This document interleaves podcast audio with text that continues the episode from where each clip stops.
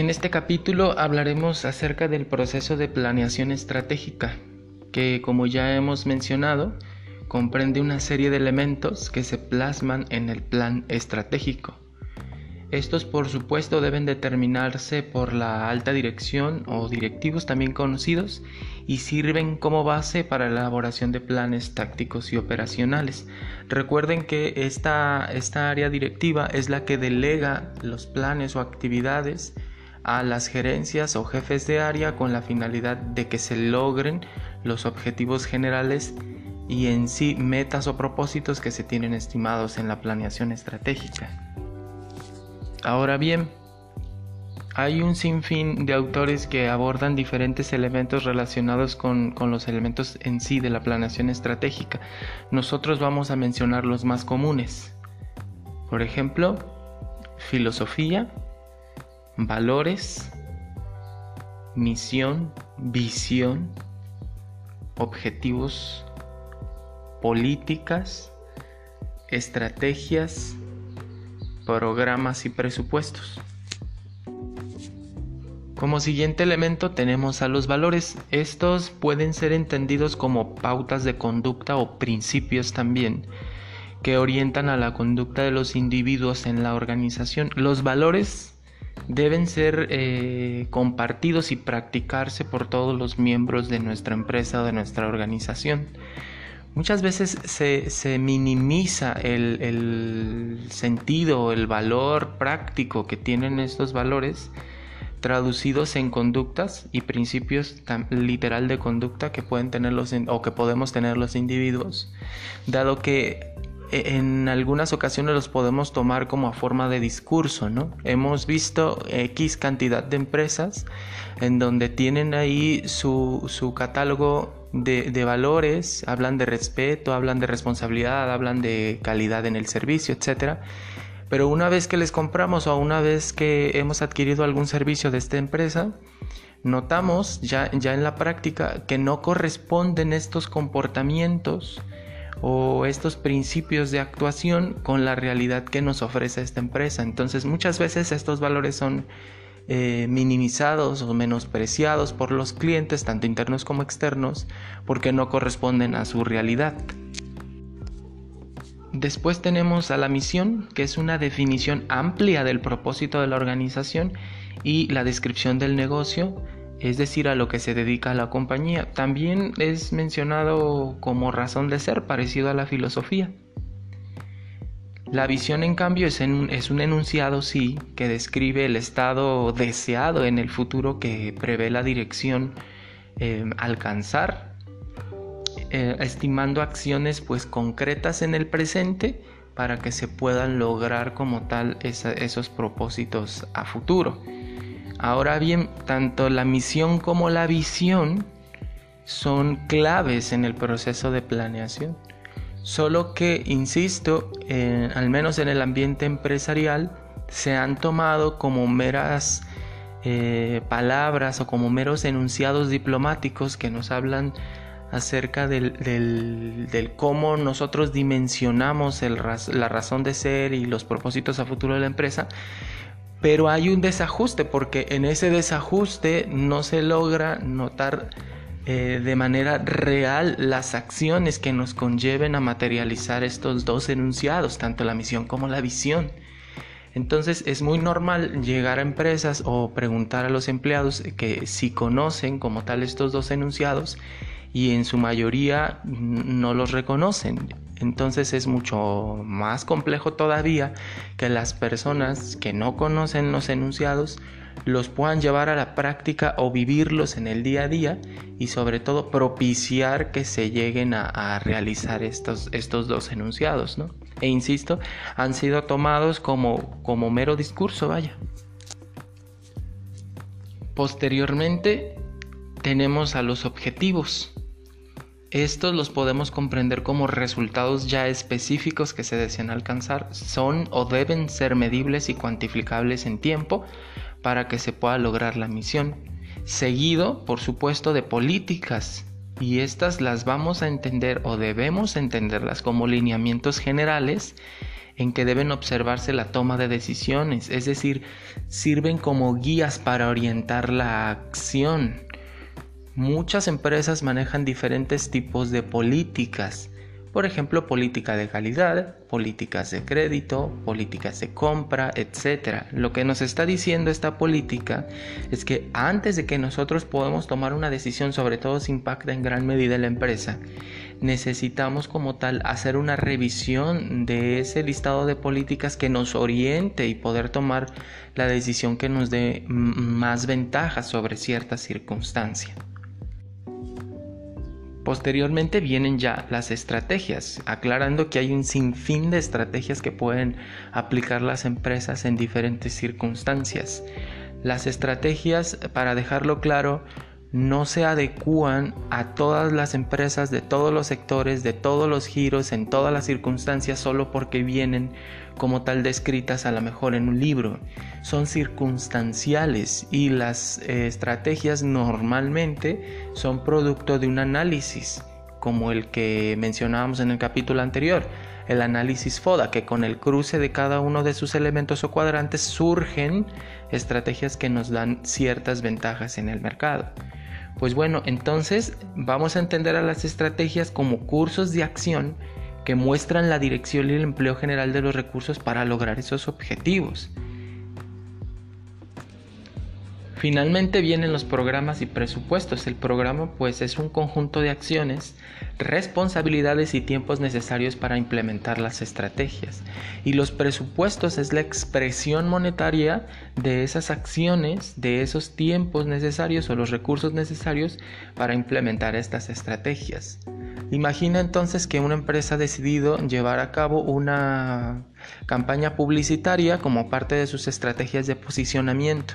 Pues entonces todas estas acciones y responsabilidades y tiempos, etcétera, deben ser expresados en unidades monetarias para dimensionar qué tanto me va a costar o a cuánto asciende la inversión de esta estrategia y sobre todo qué espero obtener de esta estrategia. Es decir, invierto un peso y entonces cuánto estimo puedo ganar de ese peso. Puede ser unos 50, puede ser dos pesos. Entonces con ello yo puedo dimensionar el impacto de la estrategia y los beneficios que voy a obtener con ello.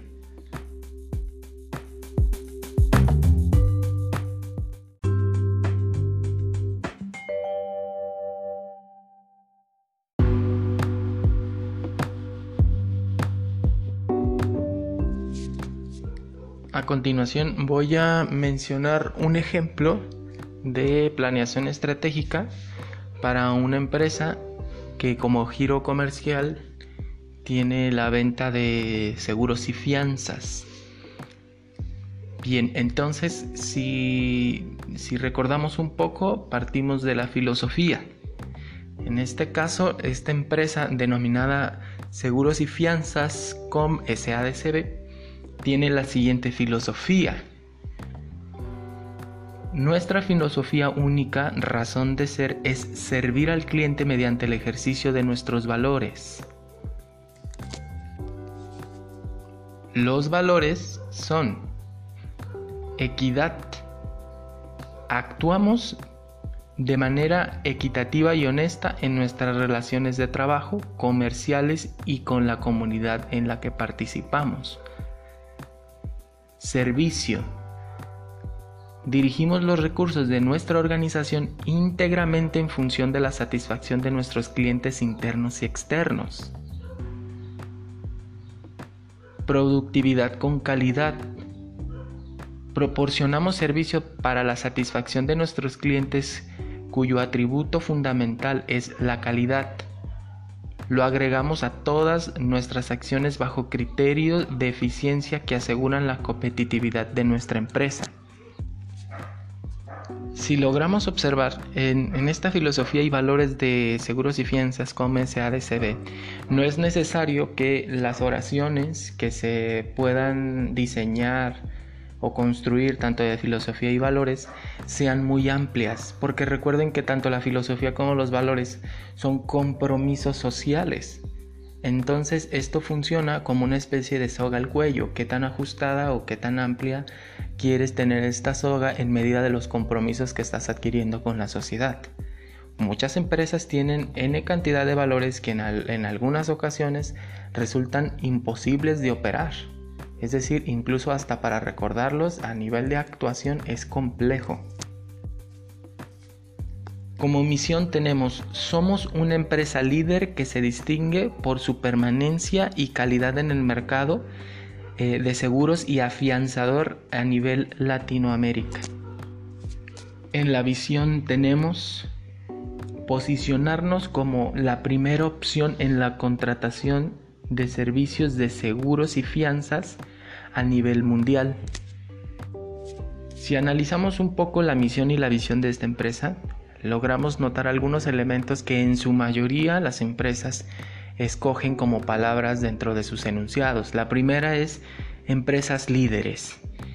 Las empresas líderes em, o se les llaman líderes porque es la ambición que ellos tienen eh, para posicionarse en el mercado y, con ello demostrar que están realizando acciones que les permiten como tal esa posición, ese posicionamiento en el mercado. Sin embargo, ahora ya las empresas están innovando en estrategias o acciones que pudieran cambiar ya esa perspectiva que los clientes tienen de ellas la palabra o el enunciado que empiece con queremos ser los líderes, etc., es, un, es una palabra o conjunto de palabras muy, muy utilizado por N cantidad de empresas. Es como, como decimos, ya está muy desgastado. Entonces, las empresas hoy buscan que los clientes tengan una experiencia de compra, una experiencia de vida que les permitan a ellos em, dimensionar estos servicios y estos productos de una forma diferente. Entonces ya no esperamos que nuestra empresa se quiera volver en la líder, sino que piense ya de manera muy particular en mis necesidades y me haga vivir una experiencia de compra, una experiencia de servicio. Continuando con el ejemplo, tenemos los objetivos obtener utilidades de 24% sobre venta y 20% sobre capital, incrementar la participación en el mercado en un 10% y al respecto tenemos las siguientes observaciones. Cada vez que nosotros eh, establezcamos los objetivos en unidades porcentuales, en cantidades numéricas expresadas en dinero, etc., o en moneda, es importante que ese objetivo vaya acompañado con el periodo o de tiempo o plazo en el cual esperamos cumplir ese, objetivo. Por ejemplo, en el primero nos habla de obtener utilidades en un 24% sobre las ventas y del capital del 20%, pero no nos dice cuándo. Y entonces esto en vez de que sea objetivo se vuelve subjetivo. Posteriormente vienen las políticas.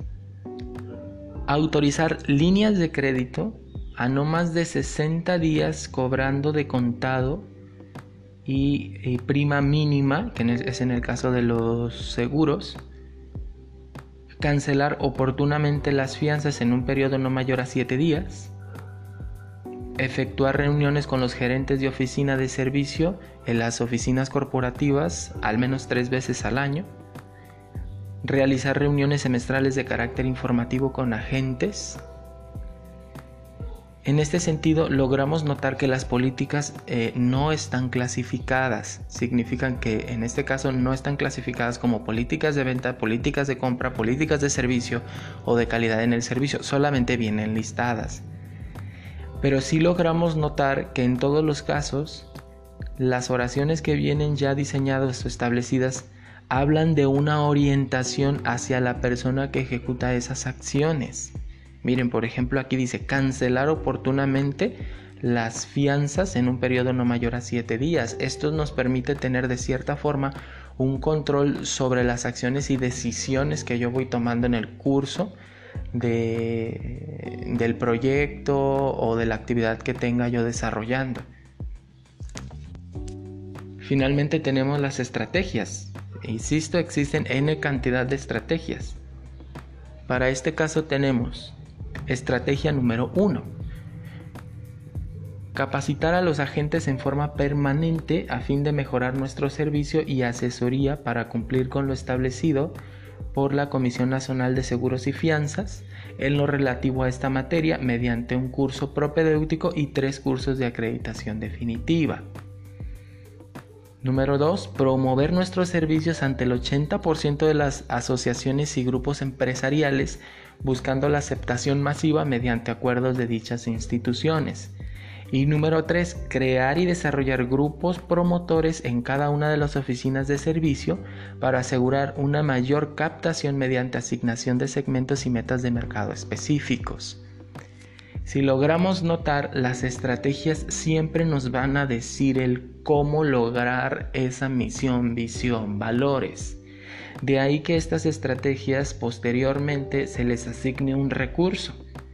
Mira, por ejemplo, aquí en esta estrategia dice, promover nuestros servicios al 80% de las asociaciones y grupos empresariales.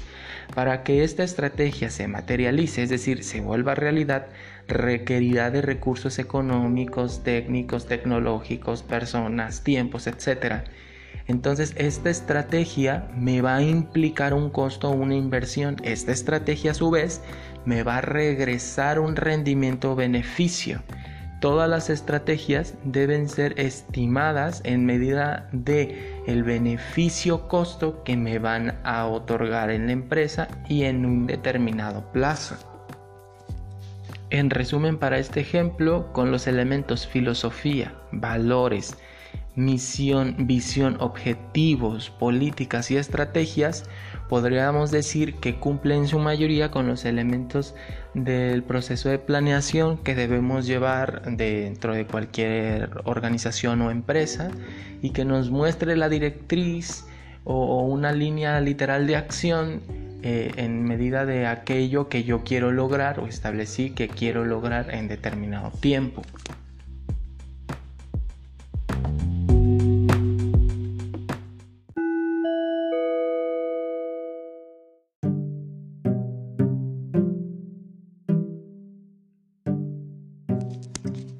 En resumen, tenemos que la planeación estratégica es un proceso en el cual da inicio cualquier tipo de planeación estratégica que tú hagas en la investigación y análisis del entorno. Esto nos va a permitir hacer una revisión de las premisas externas e internas o elementos externos e internos y con ello poder elaborar lo, lo que le llamamos análisis FODA.